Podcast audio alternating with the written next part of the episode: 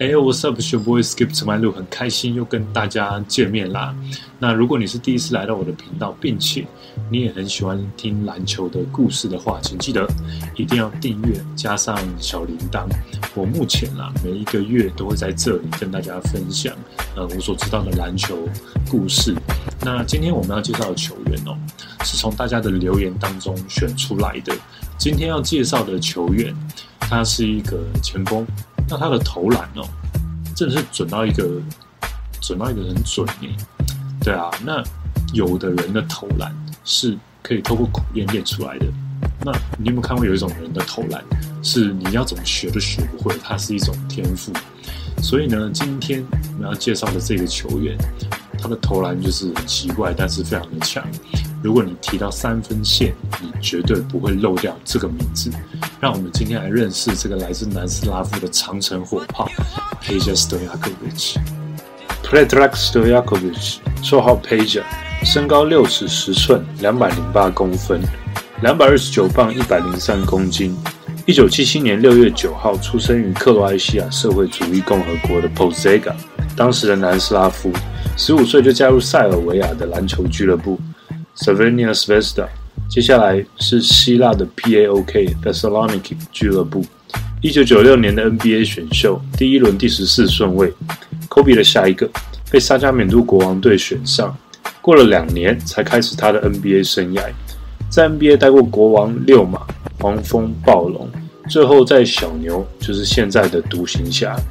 得到冠军之后，因为背伤的关系。三十三岁就宣布退休，生涯平均十七分、四点七篮板和一点八的助攻，生涯三分球命中率四十点一不赛罚球命中率百分之八十九点五，NBA 历史排名第四，拿过希腊联盟的冠军以及 MVP，两次希腊全明星赛 MVP，二零零一欧洲篮球锦标赛 MVP。二零零一零二年欧洲超级篮球杂志年度最佳球员，三次入选 NBA 明星赛。两千零二零三年 NBA 三分球大赛冠军，两千零一年欧锦赛金牌和二零零二年 FIBA 世界杯金牌，还有二零一一年的 NBA 总冠军。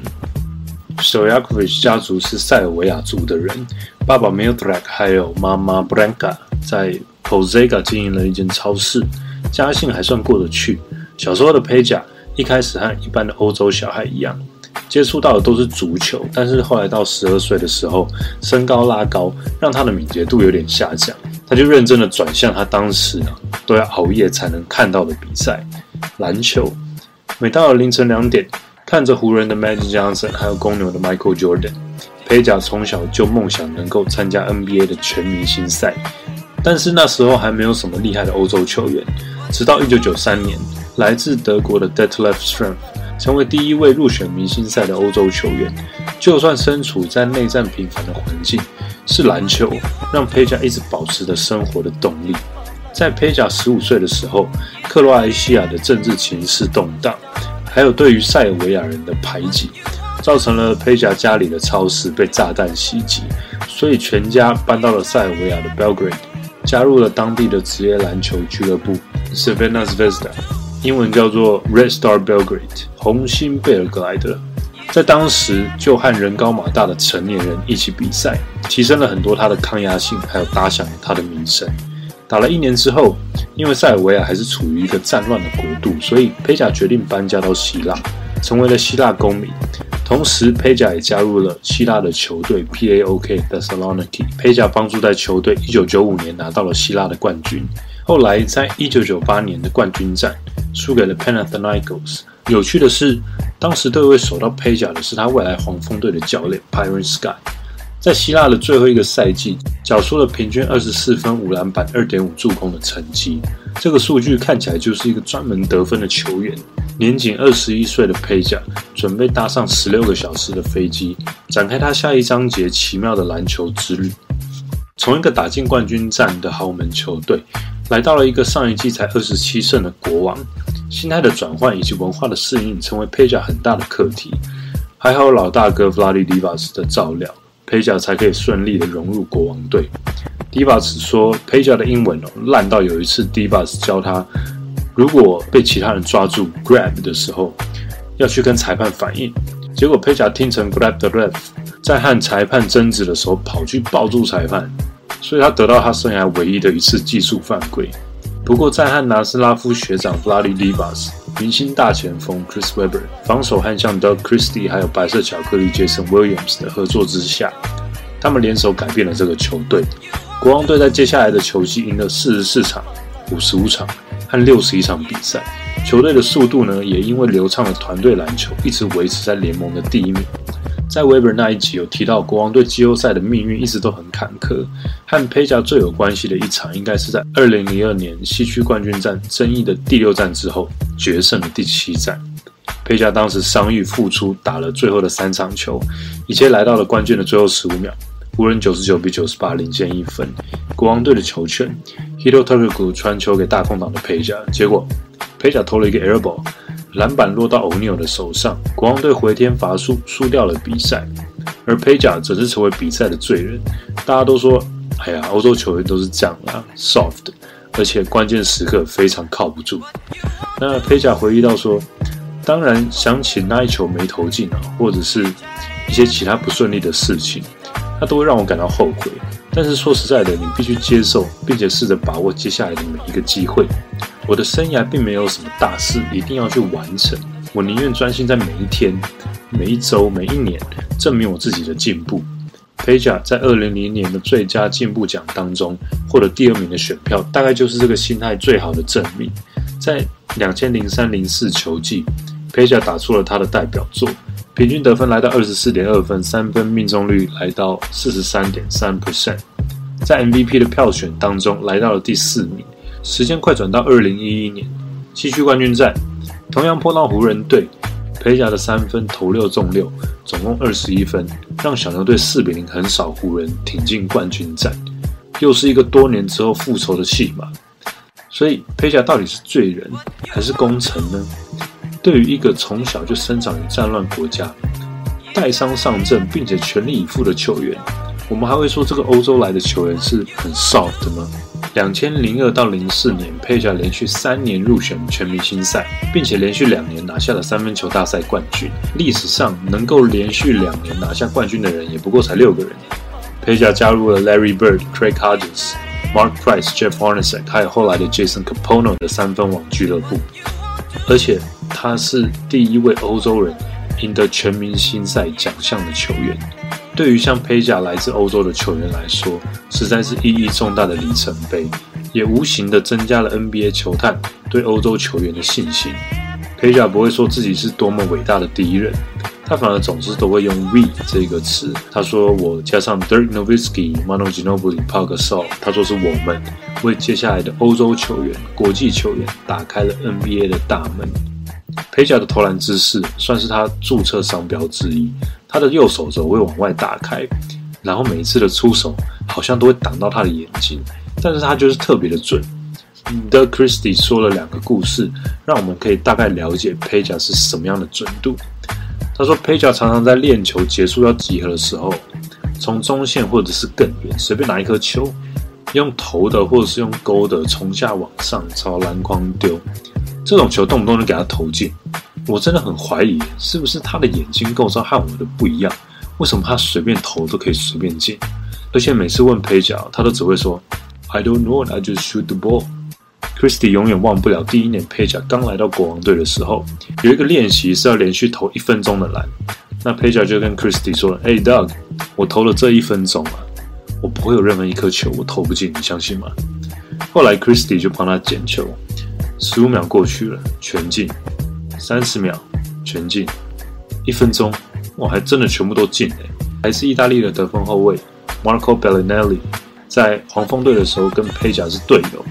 他说：“我觉得我投篮已经蛮准了，但是如果跟佩贾比的话，我只能算是一个铁匠。”有一次练完球之后，我们随意的比了一下三分，结果你知道吗？佩贾连续投进了四十颗，四十颗三分呢！真是 I think amazing。有一个说法是这样：每个人的投篮姿势呢，就跟他的指纹一样，不会有两个人是完全一模一样的。不过你们打球有没有碰过一些人，就是他投篮姿势明明不是很帅，但是就是会进。其实蛮多配角的投篮的镜头姿势就是这样，手斜身体歪，但是球就是给他弄进。这种人的手感真的是最难守、最让人害怕的。裴甲的身体素质没有很好，他的速度不快，也称不上高，但他总会用他最有效率的方式跳投、空手切、精准的传球、读懂防守，并且在你还没反应过来的时候，轻松投进致命的三分。裴甲是那种没有办法只看数据就来评论他影响力的球员。裴甲的存在拉开了整个国王队的攻势，让国王流畅的传球有空间可以施展。虽然大部分的时间裴甲拿到球他就必须要出手，所以他的生涯只有不到两次的平均助攻。但是看完这个传球，你就会发现他的传球技能哦绝对不差。到底是什么样的传球能力，什么样的视野，才可以完成这次的中场单手背后传球？小朋友们，Do not try this at home。就像 Christy 说的一样。佩甲的眼睛真的不是一般人的眼睛哦。当时国王队的球风实在和现在的勇士队非常的类似，只是他们没有投那么多三分而已。我试着研究了一下佩甲的投篮数据，首先是他的生涯罚球命中率八十九点四 percent，NBA 历史排名第四，仅次于 Curry、Nash 还有 Mark Price，其实才差第一名一 percent 而已，真的是非常可怕的竞争。那我们看看他长城火炮三分球的威力到底如何？这些是历史上三分球进最多的球员。裴甲的命中率四十点一 percent，在他们当中排名是第一。如果用三分命中数除以他们打过的赛季的话，裴甲每一年平均的贡献是一百三十五个三分球，排名是历史第三，也就是最有效率的第三名。所以呢，史上著名的炮塔绝对有裴甲的位置。从一个战乱的难民到 NBA 的全明星，这是段很不容易的旅程。过程中必须付出很多的努力、坚持，尤其是对篮球疯狂的热爱，才能够办得到。菲甲退休后成立了一个以他名字命名的基金会，致力于帮助巴尔干半岛国家的孤儿、流离失所，还有贫困的孩童，提供他们避难所、教育还有经济上的协助，让他们对未来还是充满着希望。在希腊定居的佩甲，在退休后呢，也履行了希腊公民的义务，去当了兵。二零一四年，国王队退休了佩甲的十六号球衣，荣耀并且感谢裴甲在国王队所做的贡献。在投资了一些餐厅和希腊的能源开发项目之后，二零一五年，佩甲重新回到了国王队，担任球员发展部门的经理。佩甲发现，之前退休所做的事情让他增加了很多经验，但是。他觉得少了一点兴奋，少了一点热情。原来他发现，只有在 Sacramento，只有篮球才能找到这种满足感。二零一八年 p a g e 成为了他的好战友 Vladi Divac 的副手，担任了国王队的副总经理，同时他也是目前国王队 Gulee 球队的总经理。在收集佩贾资料的时候呢，我发现他每一个队友对他对他的评价都非常高，他们都说佩贾非常的无私，非常的努力，并且都拥有最好的态度。跟佩贾打球的时光哦，说实在都是非常棒的一段时光。我觉得球队总是需要这种角色的存在，他们担当整个球队的润滑剂，并且在意想不到的时候会有很多很惊人的化学效应，带领球队赢球。就像正中大将威伯受伤的时候，佩贾反而挺身而出，扛起了得分的重任。所以有的时候温和的个性并不代表是很弱，反而是一种稳定并且很强大的力量。佩贾用他温和的性格找到自己的优势。并且创造属于自己的故事，我觉得这就是篮球迷人的地方。如果身体素质不好，体能不好，还是有办法可以找到自己的优势，拥有自己的一席之地。那其实也不只是篮球啦，在生活当中，我们都有找到我们自己与生俱来的天赋跟优势嘛。如果有的话，努力把它发挥到极致，我相信之后的故事应该会超级精彩的。看完佩贾投篮这么准哦，每次手都很痒，都会自己也想要去练投篮。本集的最后问大家：你们觉得佩贾他是个好球员吗？如果佩贾在这个时代，他会不会更适合他的球风呢？最后，如果你喜欢我的影片的话，记得按赞、分享，加上订阅，加上小铃铛。那我们一起朝三万三万订阅迈进，我们一起努力。那最后提示一下下一集的球员，让我们留在前场。这个人呢，他的投篮也是蛮准的，不过呢，他的皮肤他是啊黑色皮肤。好了，提示就到这边，谢谢大家的收看。That's it for me today. I'll see you next time. Peace.